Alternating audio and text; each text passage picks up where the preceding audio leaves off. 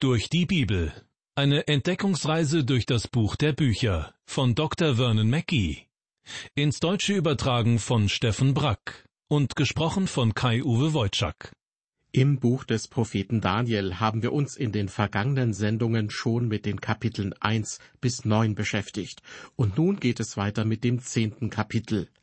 Die ersten elf Verse dort wollen wir uns genauer ansehen. Schön, dass Sie zuhören. Ich wünsche Ihnen viel Freude dabei und sage herzlich willkommen. Mit dem zehnten Kapitel kommen wir im Buch des Propheten Daniel zum letzten Abschnitt, denn die Kapitel 10, 11 und 12 berichten von einer einzigen, sehr umfangreichen Prophetie. Es ist die vierte und letzte, von der Daniel uns in seinem Buch berichtet. Besonders in Kapitel 10 schildert Daniel dabei auch seine Begegnung und seine Gespräche mit den Überbringern der Botschaft. Das macht dieses Kapitel sehr lebendig, ja geradezu dramatisch. Wie zuvor auch datiert Daniel die Geschehnisse. Diese vierte Prophetie wurde Daniel im dritten Regierungsjahr des Perserkönigs Kyros offenbart. Der Inhalt der Offenbarung erstreckt sich somit vom sechsten Jahrhundert vor Christus bis hin zum Ende der Tage, die wohl in das ewige Reich Gottes münden. Wir wollen beginnen und uns das Kapitel 10 genauer ansehen. Ich lese aus dem Buch Daniel Kapitel 10 den ersten Vers. Im dritten Jahr des Königs Kyros von Persien wurde dem Daniel, der Belshazzar heißt, etwas offenbart, was gewiss ist und von großen Dingen handelt, und er achtete darauf und verstand das Gesicht. Im dritten Jahr des Königs Kyros von Persien schreibt Daniel in Vers 1. Das ist das Jahr 536 oder 535 vor Christus. Seit Daniels Gebet in Kapitel 9 sind bereits zwei Jahre vergangen. Inzwischen war auch schon der Erlass in Kraft, durch den Kyros den Juden ermöglicht hatte, in ihr Heimatland zurückzukehren. Daniel sprach am Anfang seines Buches davon, dass er bis zum ersten Jahr des Kyros im Dienst des Königs blieb. Es könnte also gut sein, dass er sich nun, mittlerweile etwa 82 Jahre alt, im Ruhestand befindet. Ob er überlegt, selbst auch nach Israel zurückzukehren? Hier können wir nur vermuten. Daniel selbst schreibt nichts dazu. Wörtlich heißt es weiter in Vers 1, es wurde dem Daniel, der Belshazzar genannt wurde, ein Wort offenbart. Daniel erwähnt hier noch einmal den Namen, den er, vermutlich als Teenager, in Babylon erhalten hatte. Vielleicht will er damit sicherstellen, dass spätere Leser wissen, das ist das Buch des Israeliten Daniel, der fast sein ganzes Leben in Babylon verbrachte und unter dem Namen Belshazzar großen Königen diente. Der jedoch dem Gott Israels treu geblieben ist, der ihm vieles über die Zukunft offenbarte. Daniel spricht hier davon, dass Gott ihm ein Wort offenbart. So heißt es wörtlich. Die übernatürliche Begegnung mit den Engeln steht für Daniel nicht im Mittelpunkt, sondern das Wort, das Gott ihm durch die Engel offenbart hat, das ist von entscheidender Bedeutung. Und weil dieses Wort von Gott kommt, ist es auch gewiss, wie Daniel hier schreibt. Wörtlich lautet es sogar, das Wort ist Wahrheit. Und noch etwas betont Daniel in Vers 1. Und ich achtete darauf und verstand das Gesicht. Das bedeutet, Daniel bemühte sich um Verständnis, und er machte die Erfahrung, Gott schenkte es ihm, und er verstand die Offenbarung. Darum darf jeder bitten, und Gott wird es ihm schenken, damit sein Wille verstanden wird. Daniel setzt seinen Bericht fort. In den Versen zwei und drei hören wir Zu der Zeit trauerte ich, Daniel, drei Wochen lang. Ich aß keine leckere Speise.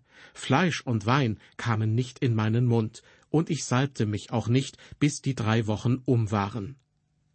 Die Formulierung zu der Zeit bezieht sich einmal auf Vers 1, also auf das dritte Regierungsjahr des Perserkönigs Kyros.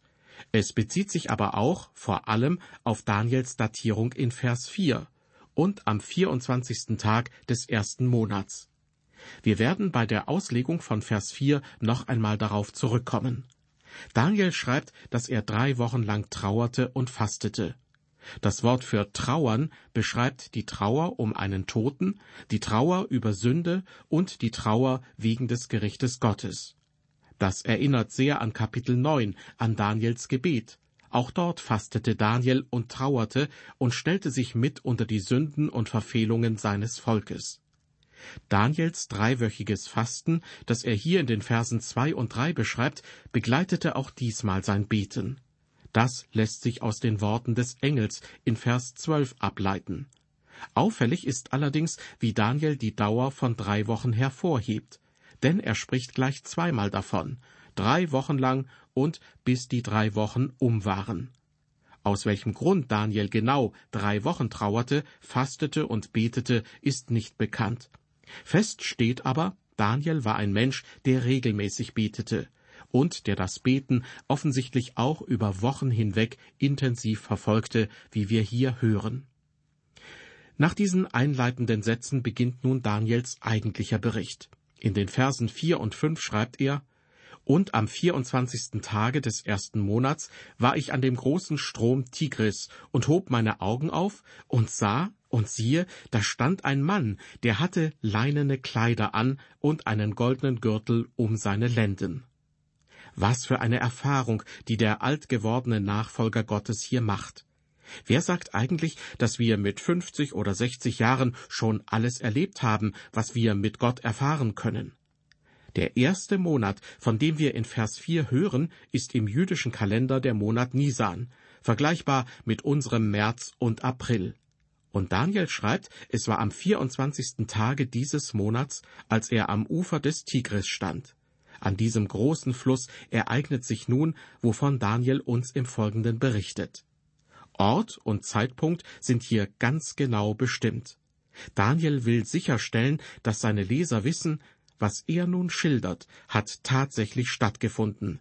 Stattgefunden in Raum und Zeit sozusagen.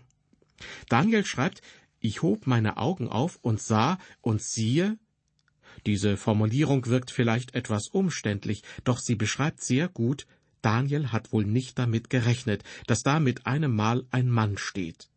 Doch als er aufblickt, da sieht er plötzlich, da stand ein Mann. So beschreibt es Daniel in Vers 5. Im Verlauf des Daniel-Buches haben wir schon einige Male davon gehört, dass ein Engel aussah wie ein Mann. Im Gegensatz zu Kapitel 9, wo es ausdrücklich der Engel Gabriel ist, der zu Daniel kommt, wird hier kein Name genannt. Daher ist es eher unwahrscheinlich, dass der Engel hier ebenfalls Gabriel ist. Daniel hätte ihn sonst wohl auch wiedererkannt, so wie in Kapitel 9. Übrigens, ein Engel, der den Propheten durch eine geoffenbarte Vision Gottes führt, das begegnet uns wieder am Ende der Bibel im Buch der Offenbarung des Jesus-Nachfolgers Johannes. In Vers 5 erfahren wir noch mehr über den Mann, den Engel, der da plötzlich vor Daniel steht. Er trägt leinene Kleider. Leinen ist ein kostbarer weißer Stoff. Dabei steht die Farbe weiß oft für Reinheit und Hingabe. Aus weißem Leinen ist in der Bibel die Kleidung der Engel, der Priester, der geretteten Gemeinde und des himmlischen Heeres, das mit Jesus in die letzte Schlacht der Geschichte ziehen wird. Die Hüften der Person waren umgürtet mit Gold, wie es wörtlich heißt. Goldene Gürtel finden sich in der Bibel sonst nur noch im Buch der Offenbarung. Da heißt es einmal von dem auferstandenen Jesus, Mitten zwischen ihnen stand einer, der wie ein Mensch aussah. Er hatte ein langes Gewand an, und um die Brust trug er einen goldenen Gürtel. Deshalb meinten manche Bibelausleger, der Mann hier bei Daniel in Vers 5 sei kein Engel, sondern Jesus selbst in seiner himmlischen Herrlichkeit. Doch in der Offenbarung gibt es einen weiteren Hinweis. Da heißt es nämlich auch, und die sieben Engel, welche die sieben Plagen hatten, kamen aus dem Tempel hervor, bekleidet mit reinem, glänzendem Leinen und um die Brust gegürtet mit goldenen Gürteln. Es gibt also einen eindeutigen Hinweis darauf, dass Engel in weißem Leinen gekleidet auftreten und dabei mit Gold umgürtet sind. Deshalb erscheint es sinnvoll, auch hier bei Daniel von einem Engel auszugehen.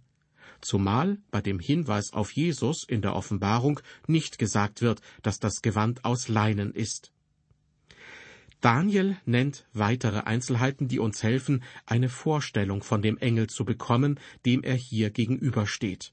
Vers 6 lautet, Sein Leib war wie ein Türkis, sein Antlitz sah aus wie ein Blitz, seine Augen wie feurige Fackeln, seine Arme und Füße wie helles, glattes Kupfer, und seine Rede war wie ein großes Brausen. Der Leib des Engels ist wie ein Edelstein.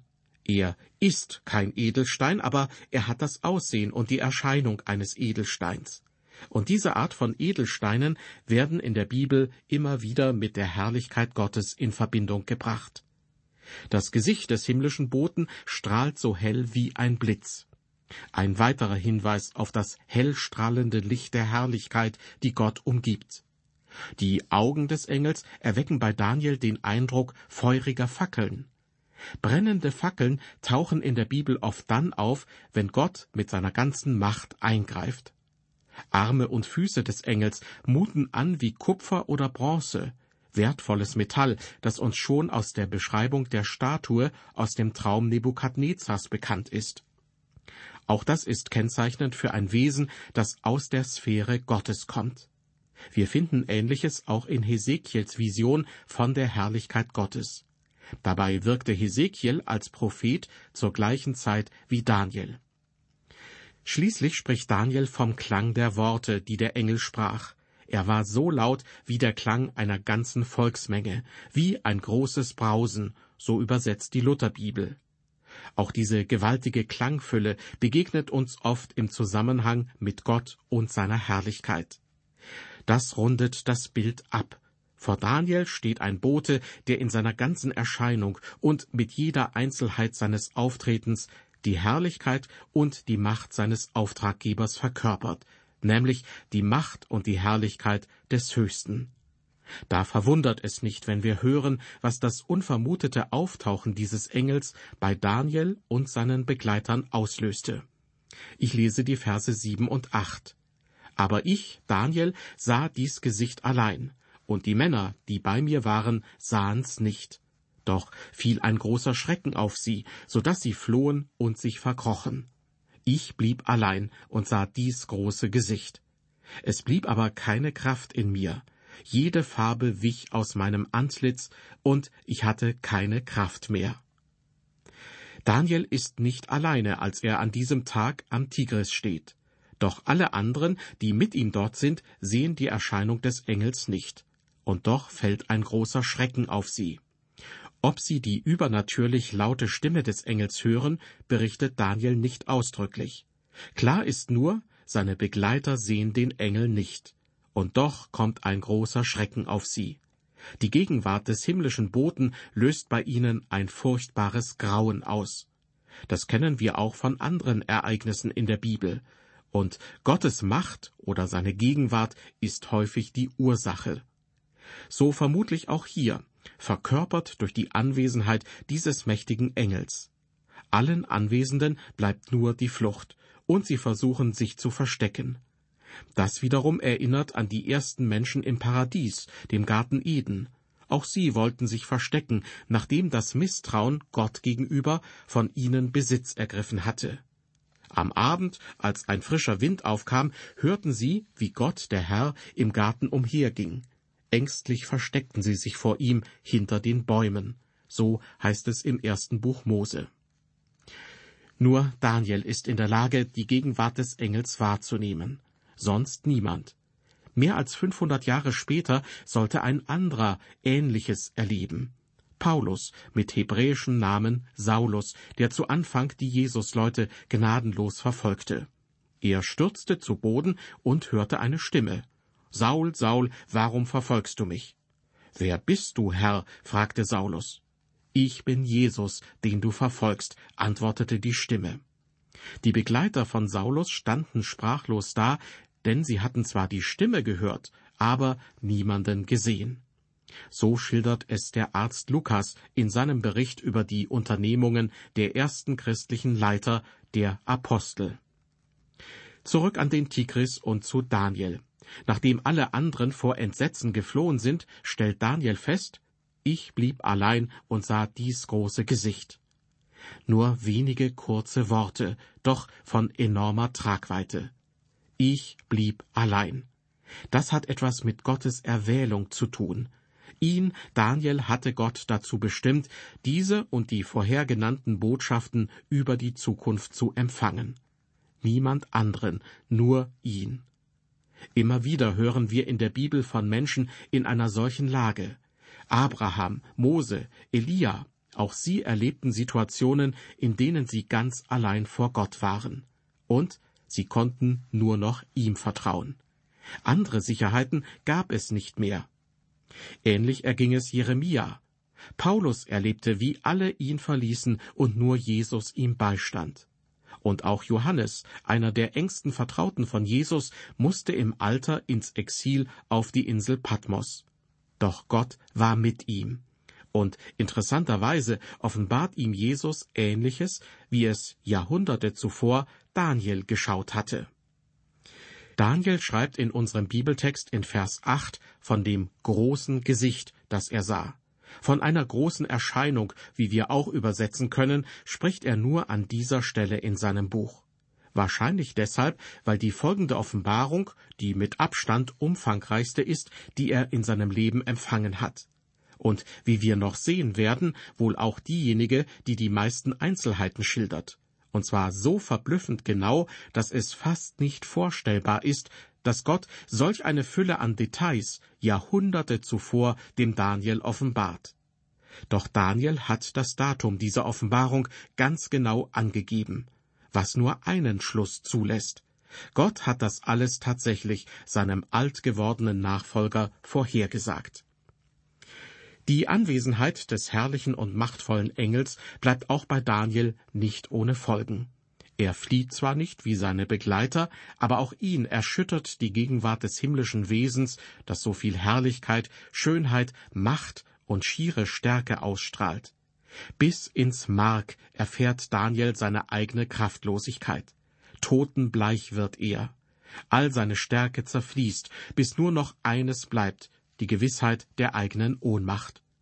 So ergeht es einem Menschen, wenn er denen begegnet, die zum Umfeld der Herrlichkeit Gottes gehören. Doch Daniel hat den Tiefpunkt noch gar nicht erreicht. Er schreibt in Vers 9, Und ich hörte seine Rede, und während ich sie hörte, sank ich ohnmächtig auf mein Angesicht zur Erde. Die Gegenwart des himmlischen Boten raubt Daniel schließlich die Besinnung. Wörtlich schreibt er hier, und ich hörte den Klang seiner Worte, und als ich den Klang seiner Worte hörte, lag ich schon betäubt auf meinem Gesicht, und mein Gesicht auf der Erde. Die Worte selbst nimmt Daniel wohl gar nicht mehr wahr, als ihm die Sinne schwinden. Er hört nur noch, dass da eine Stimme spricht. Er hört den Klang der Stimme, aber die Worte und deren Bedeutung kommen vermutlich nicht mehr bei ihm an. Die unfassbare Kraft und der überirdische Glanz der Herrlichkeit des Engels offenbaren die Kraftlosigkeit und Ohnmacht des Menschen, verglichen mit den Geschöpfen des Himmels. Und bei Daniel ist das nicht anders. Obwohl Daniel ein treuer Nachfolger Gottes ist von Jugend an, und obwohl Gott ihn schon mehrfach als seinen Propheten in ganz besonderen Situationen gebraucht hat. Daniel bleibt ein Mensch, ein Geschöpf, das im Vergleich zur Macht Gottes nur in die Knie sinken kann, das sogar ohnmächtig wird, wenn nur ein Bote des Himmels auftritt. Wie anders versucht der Mensch, sich heute darzustellen, immer kraftvoll, ständig zu den erstaunlichsten Höchstleistungen bereit. Und selbst manche Christen scheinen infiziert zu sein von diesem Ideal und sie werden uns präsentiert als Glaubenshelden, die niemals schwanken und denen alles möglich erscheint. Ganz anders hier bei Daniel, dem alt gewordenen Propheten im Exil.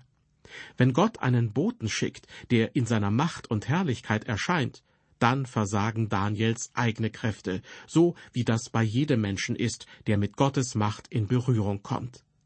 Doch Daniel, ein Mann des Glaubens, er wird gehalten. Gehalten nämlich von seinem Herrn, der befähigt, ins Leben ruft und der eine Botschaft hat, die Daniel hören soll. Dazu erfahren wir in den Versen 10 und 11 Folgendes. Und siehe, eine Hand rührte mich an und half mir auf die Knie und auf die Hände. Und er sprach zu mir, Daniel, du von Gott geliebter, merk auf die Worte, die ich mit dir rede, und richte dich auf, denn ich bin jetzt zu dir gesandt. Und als er dies mit mir redete, richtete ich mich zitternd auf. Wie lange Daniels Ohnmacht dauerte, erfahren wir nicht. Vermutlich weiß Daniel auch selbst nicht, wie lange er besinnungslos war. Doch nun spürt er eine Hand, die ihn berührt. Es liegt nahe, dass es die Hand des Engels ist, die Daniel spürt.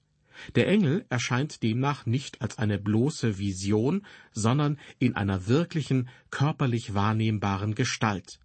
Die Hand des Engels hilft Daniel auf, wenn auch erst einmal auf die Knie und auf die Hände. Daniel kniet also zunächst auf allen Vieren. Aber immerhin ist er wieder in der Lage zu hören, was der Bote Gottes zu ihm spricht. Und er sprach zu mir, Daniel, du von Gott geliebter. Schon im Kapitel 9 wurde Daniel von Gabriel ebenfalls so angesprochen, denn du bist von Gott geliebt. Daniel ist in Gottes Augen so unendlich kostbar, wie es hier wörtlich heißt. Im Neuen Testament nennt Gott seinen Sohn Jesus so. Und Paulus, Theologe und Gemeindegründer der ersten Stunde, redet die Christen in seinen Briefen mit diesen Worten an, an alle Geliebten Gottes. Gott sucht unser Bestes, weil auch Sie und ich von ihm geliebt sind.